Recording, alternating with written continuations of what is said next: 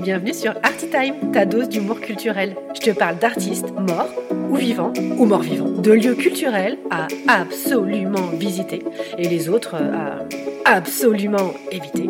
Je te fais des résumés des expositions si t'as la flemme d'y aller tu veux briller à la machine à café ou le dimanche midi chez ta belle-mère.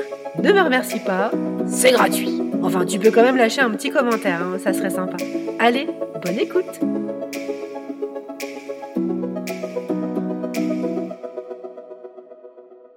Coucou mes petits curieux En ce joli mois de janvier, je vous évite des vœux dégoulinants de blabla inutiles tels que euh, Je te souhaite que tous tes vœux se réalisent ou encore euh, Des moments de bonheur avec ta famille, tes proches.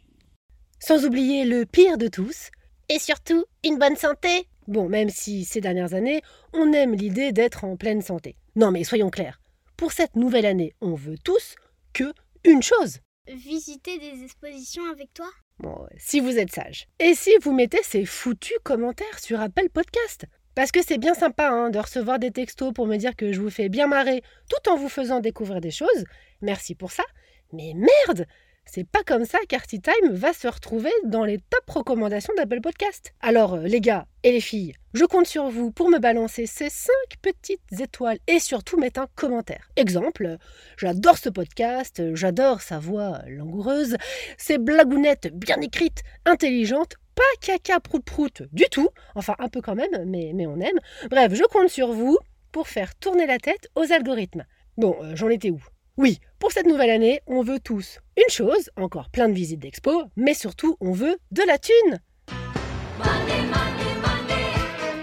Donc, pour me porter la baraka, j'ai visité pour vous la Société Générale. Alors pas l'agence bancaire au coin de ma rue, hein, parce que celle-ci, bah, je m'en fous, elle est moche. Non, j'ai visité la collection d'art de la Société Générale, basée à la Défense, entre midi et deux, pendant une petite pause déjeuner. Vous ne le saviez peut-être pas, mais les immenses tours de cette banque abritent 1200 œuvres. Oui, parce que la SG, pour les intimes, ne fait pas que prêter de l'argent à nous pauvres petits épargnants, ils placent aussi leurs millions dans des œuvres. Alors c'est quoi l'histoire de cette collection?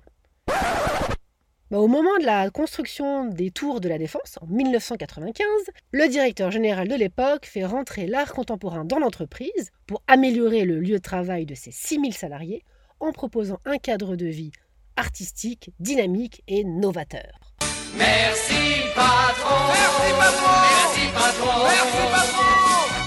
Bah, il avait compris bien avant des études officielles sur ce sujet que l'art est bénéfique pour la santé. Depuis, c'est un véritable levier pour créer de l'adhésion en interne et surtout une belle vitrine pour leur rencard avec euh, leurs clients et autres actionnaires qui viendraient en hélico.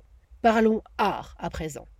De l'art. De l'art. J'adore Cette collection comprend des œuvres majeures de 1960 à nos jours, à travers des peintures, des sculptures et de la photographie. Et pour appâter le chaland, enfin surtout pour structurer les visites, car vous ne pourrez pas voir toutes les œuvres le temps d'un sandwich, les équipes de la collection créent plusieurs expos chaque année.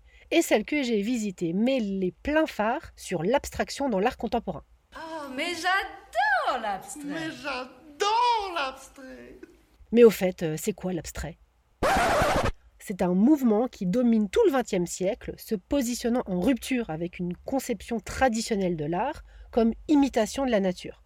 En gros, ce mouvement ne représente pas les sujets ou objets en tant que tels, mais il représente des formes et des couleurs pour elles-mêmes. Et comme mecs un peu connus qui suivent ce délire, on retrouve Kandinsky, Mondrian, Kupka. L'expo ne met pas seulement en avant des tableaux que vous n'aurez pas beaucoup de difficultés à imaginer, mais aussi des installations qualifiées d'abstraites. Le parcours de visite vagabonde entre des œuvres audacieuses et qui nous donne à réfléchir. J'ai adoré celle de Laurent Grasso, qui crée un module de cuivre destiné à capter les sons environnants. Il a d'ailleurs créé une salle recouverte de ce module.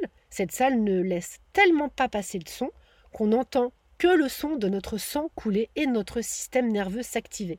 Et en fait, si tu restes plus de 30 minutes dans cette salle, bah, tu deviens complètement fou. Une autre œuvre que j'ai beaucoup aimée, celle de Bernard Pifaretti. Alors lui, il s'amuse à séparer en deux sa toile par le milieu avec un coup de peinture franc, laissant apparaître deux rectangles similaires. Puis il peint le rectangle de gauche Puis il cache cette partie et tente de reproduire le même dessin à droite. On s'amuse comme on peut. Une sorte de jeu des sept différences, mais à 150 000 balles la planche. Avec cette œuvre, il questionne évidemment euh, sur la copie, sur la reproduction. Étonnant, quand on y pense, que ce genre d'œuvre se retrouve dans une banque. Et une petite dernière pour la route, elle est signée Bertrand Lavier. Oui, le même qui nous a offert la toute relative œuvre commémorant Johnny Hallyday dans le 12e.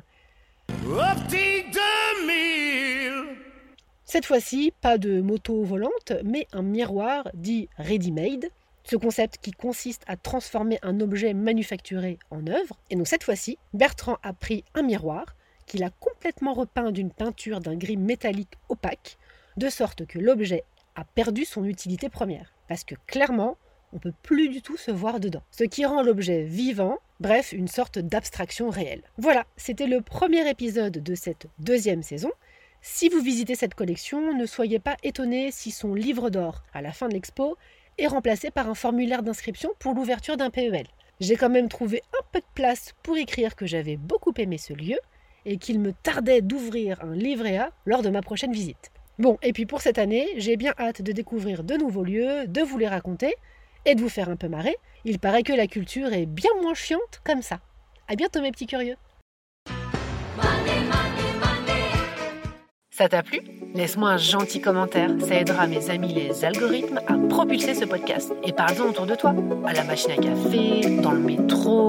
Bah tiens oui, si là t'es dans le métro, en ce moment, parle-en à ton voisin. Tu peux aussi lui parler de la page Instagram d'Artitaille. Merci, allez, bisous bisous.